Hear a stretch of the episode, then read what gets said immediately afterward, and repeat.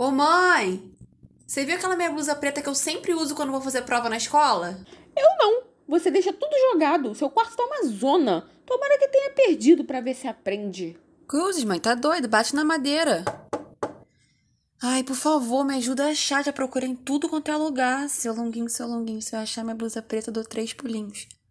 Incrível, né? Tudo eu nessa casa. Eu vou ir procurar, mas se eu achar, você já viu, né? Maria do Socorro. Que tá mais pra Maria da Perdida. Já falei que tem que deixar a roupa de sair separada antes. Não dá pra separar em cima da hora. Ai, cara, sempre que eu faço prova com aquela blusa eu vou bem. Agora ferrou. Sem ela, eu tenho certeza que eu vou reprovar. Logo hoje.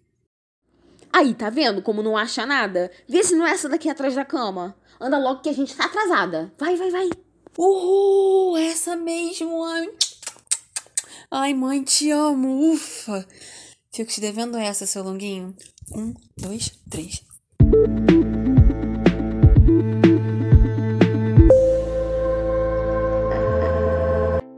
Tenho quase certeza que você que nos escuta já ouviu ou até se pegou fazendo algumas coisas dessas relacionadas a superstições.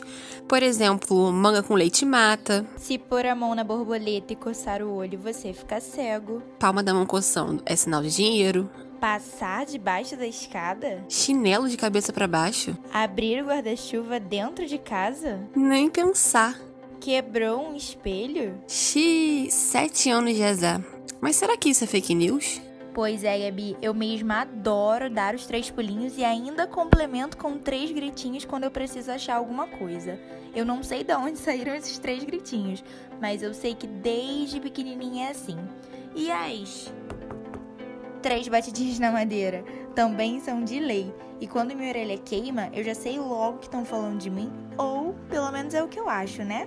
Na verdade, se eu parar para reparar, tem tanta superstição que eu levo no automático desde criança que eu nem percebo. Bom, eu particularmente me descobri super, super supersticiosa também. Todas essas eu já me indaguei algum dia. Quando eu era criança, minha mãe me ensinou a sempre que tivesse com tempo ruim, desenhar um sol no chão e ele vinha. Menina, se deixar, eu faço isso até hoje, porque realmente funciona e ninguém tira isso da minha cabeça. Sim, parece que funciona mesmo.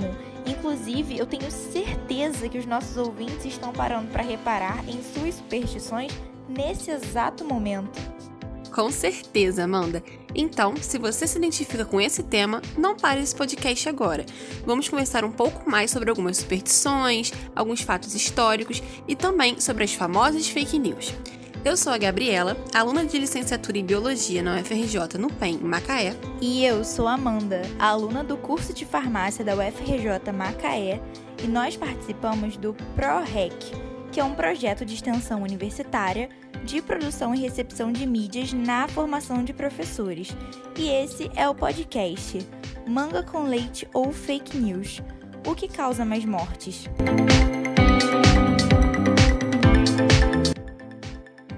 A vida é uma eterna caixinha de surpresas, né? Nunca sabemos como será o dia de amanhã, por mais que tudo esteja mentalmente planejado. Nesse sentido, o psicólogo comportamental Stuart Weiss, especialista em crenças e superstições, acredita que as superstições são úteis quando não temos controle sobre algo que desejamos muito que aconteça. Assim, essas crenças podem nos ajudar, pelo menos, a lidar com as emoções nessa tentativa de controlar algo relativamente incontrolável. Por exemplo, bater na madeira três vezes para espantar o mau agouro. Para Richard Dawkins, biólogo britânico, o medo é um mecanismo biológico muito valioso.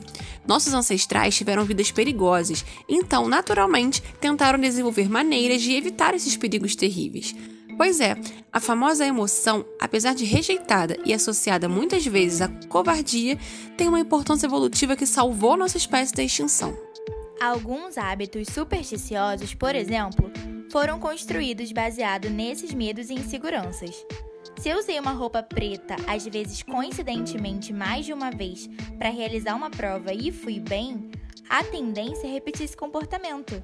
Sendo assim, as superstições acabam causando uma sensação de conforto e confiança, apesar de nada ter a ver com a real resolução do problema. O termo superstição possui inúmeras definições e discussões, afinal, é algo bastante antigo na nossa sociedade. Mas, de maneira geral, podemos dizer que é uma espécie de crendice popular que não possui explicação científica. Elas são criadas pelo povo e costumam passar de geração para geração. Em sua maioria, possuem efeitos benignos, mas é importante ter muito cuidado, pois em algumas situações podem trazer graves consequências, como no caso de apostadores compulsivos, que acreditam na sorte e em maneiras de ficar cada vez mais prósperos. Isso é perigoso, pois esses indivíduos acabam perdendo dinheiro e se endividando, pois justamente por acreditarem que possuem o controle do jogo, perdem o autocontrole e apostam mais do que realmente podem. Algumas pessoas também usam técnicas de medicina alternativa e outras resoluções supersticiosas para tratar doenças, quando deveriam procurar um profissional da área da saúde. Afinal, quem nunca tomou um chazinho ou fez uma dieta milagrosa que não fez efeito algum, hein? E ao falar sobre superstições, abrimos um leque muito grande, né, Gabi? Pois é, acaba se tornando um assunto bastante delicado. Você já assistiu ao filme Toque Toque? Ele faz um alerta sobre o transtorno obsessivo compulsivo que possui inúmeras causas, e uma delas é quando manias e superstições acabam virando doença. No filme, uma personagem, Lily, que repete sempre sua fala duas vezes, afirma: Acontece uma coisa na minha cabeça que me obriga a repetir tudo. Isso acontece desde que meu pai morreu. Se eu não repetir as palavras, eu tenho medo de morrer. O que nos mostra que a ansiedade e o medo, apesar de estarem sempre conosco, podem gerar problemas à saúde quando somados a traumas ou não forem tratados corretamente com terapias, por exemplo. Mas então, você já parou para se perguntar se manga com leite realmente mata? Segundo a nutricionista Sara Bortolos, a combinação de leite com manga não faz mal. Inclusive, é bastante saudável, pois oferece boas doses de vitaminas e minerais ao organismo. Para entender essa superstição, precisamos voltar a mais de 100 anos atrás, durante o regime de escravidão no Brasil. Os escravos realizavam trabalhos muito pesados durante o dia. Como eles eram mal alimentados quando eram alimentados, tinham o hábito de consumir muita manga, pois era uma fruta bem comum e abundante nas propriedades rurais. Naquela época, o leite era um alimento bastante caro de uso exclusivo dos patrões, ou seja, senhores de engenho que o comercializavam. Portanto, para que o leite tão precioso destinado ao comércio não fosse consumido pelos escravos, os senhores de engenho inventaram um mito e espalharam a notícia de que manga com leite fazia mal, e isso perdura até os dias de hoje. Aposto que você não sabia dessa, né? É praticamente uma curiosidade histórica e informativa junto com a superstição. E, inclusive, um outro efeito que as superstições podem causar é servir de porta de entrada para grandes mentiras. Por isso, é preciso estarmos atentos à origem delas. Afinal, muitas foram criadas e propagadas com o intuito de enganar alguém para benefício próprio ou simplesmente para o conforto pessoal. E é aí que as superstições esbarram no conceito tão falado atualmente, as fake news. Mas apesar de ser tão falado e estudado, principalmente nos tempos recentes de pandemia e com os avanços tecnológicos, as notícias falsas são bem antigas. Fazendo uma pesquisa rapidinha, podemos achar fake news desde o Egito Antigo.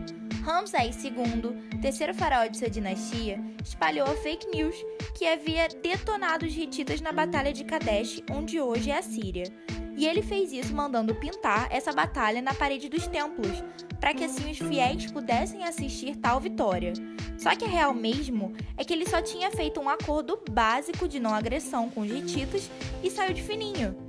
Então olha aí a fake news na política desde 1279 a.C. Atualmente, os tipos mais comuns de fake news são aqueles com viés político ou de mercado, ou seja, notícias falsas criadas com o propósito de favorecer um determinado grupo político ou de mercado. Os pesquisadores Hunt e Matthew, da Universidade de Nova York e Stanford, apresentaram um conceito de fake news no Jornal de Perspectivas Econômicas. Segundo eles, são notícias que querem, de forma proposital, vincular informações falsas como se fossem verdade para enganar o público. E esse estudo explicitou as estratégias políticas de Donald Trump nas eleições de 2016, ao usar uma gama de instrumentos para propagar fake news com o intuito de manipular seus eleitores. No Brasil, também temos um exemplo histórico de fake news bem marcante que provavelmente você já ouviu falar. A revolta da vacina aconteceu em 1904 e foi um episódio em que uma epidemia de varíola se abateu pelo Rio de Janeiro e o presidente da época instaurou a vacinação obrigatória. A sociedade ficou aterrorizada com isso e esse pavor gerou um motim onde aconteceram prisões, pessoas feridas e até mortes. Mas e o que isso tem a ver com fake news? Basicamente, junto com o terror que causava o fato de ter pessoas entrando nas casas e forçando a vacinação, o que já é um motivo e tanto para se assustar, haviam várias informações contraditórias circulando, juntamente com as fake news. Se você observar, ao longo da sua vida é muito provável que tenha tomado uma série de vacinas para se proteger de várias doenças. Quem não tem aquela manchinha no braço clássica da BCG? E já que falamos de vacina, aproveitamos para reiterar a importância da vacinação contra a Covid-19.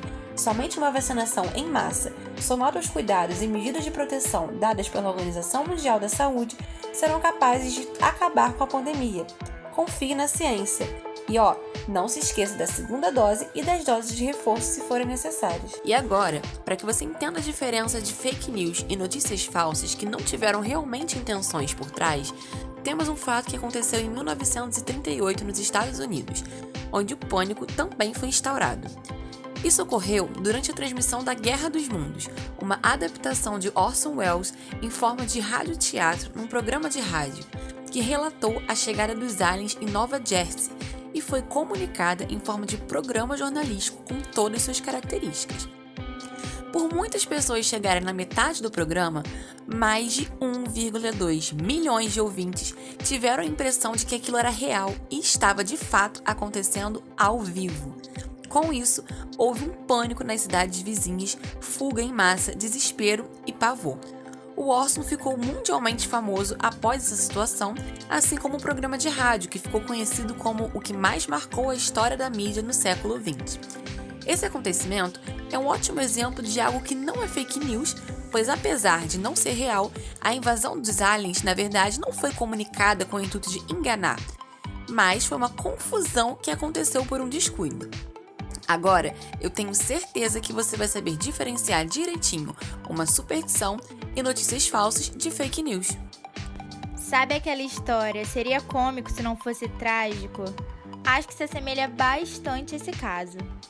Mas então, esse foi o nosso podcast recheado de informações. E vamos deixar agora vocês digerirem todas elas. E caso tenham alguma dúvida ou queiram acessar mais textos e podcasts super interessantes, é só entrar em contato com as nossas redes sociais. O Instagram é pro.rec e o nosso site é www.mandalaciencia.com.br. Sem acento, tá bom? Tchauzinho e até a próxima!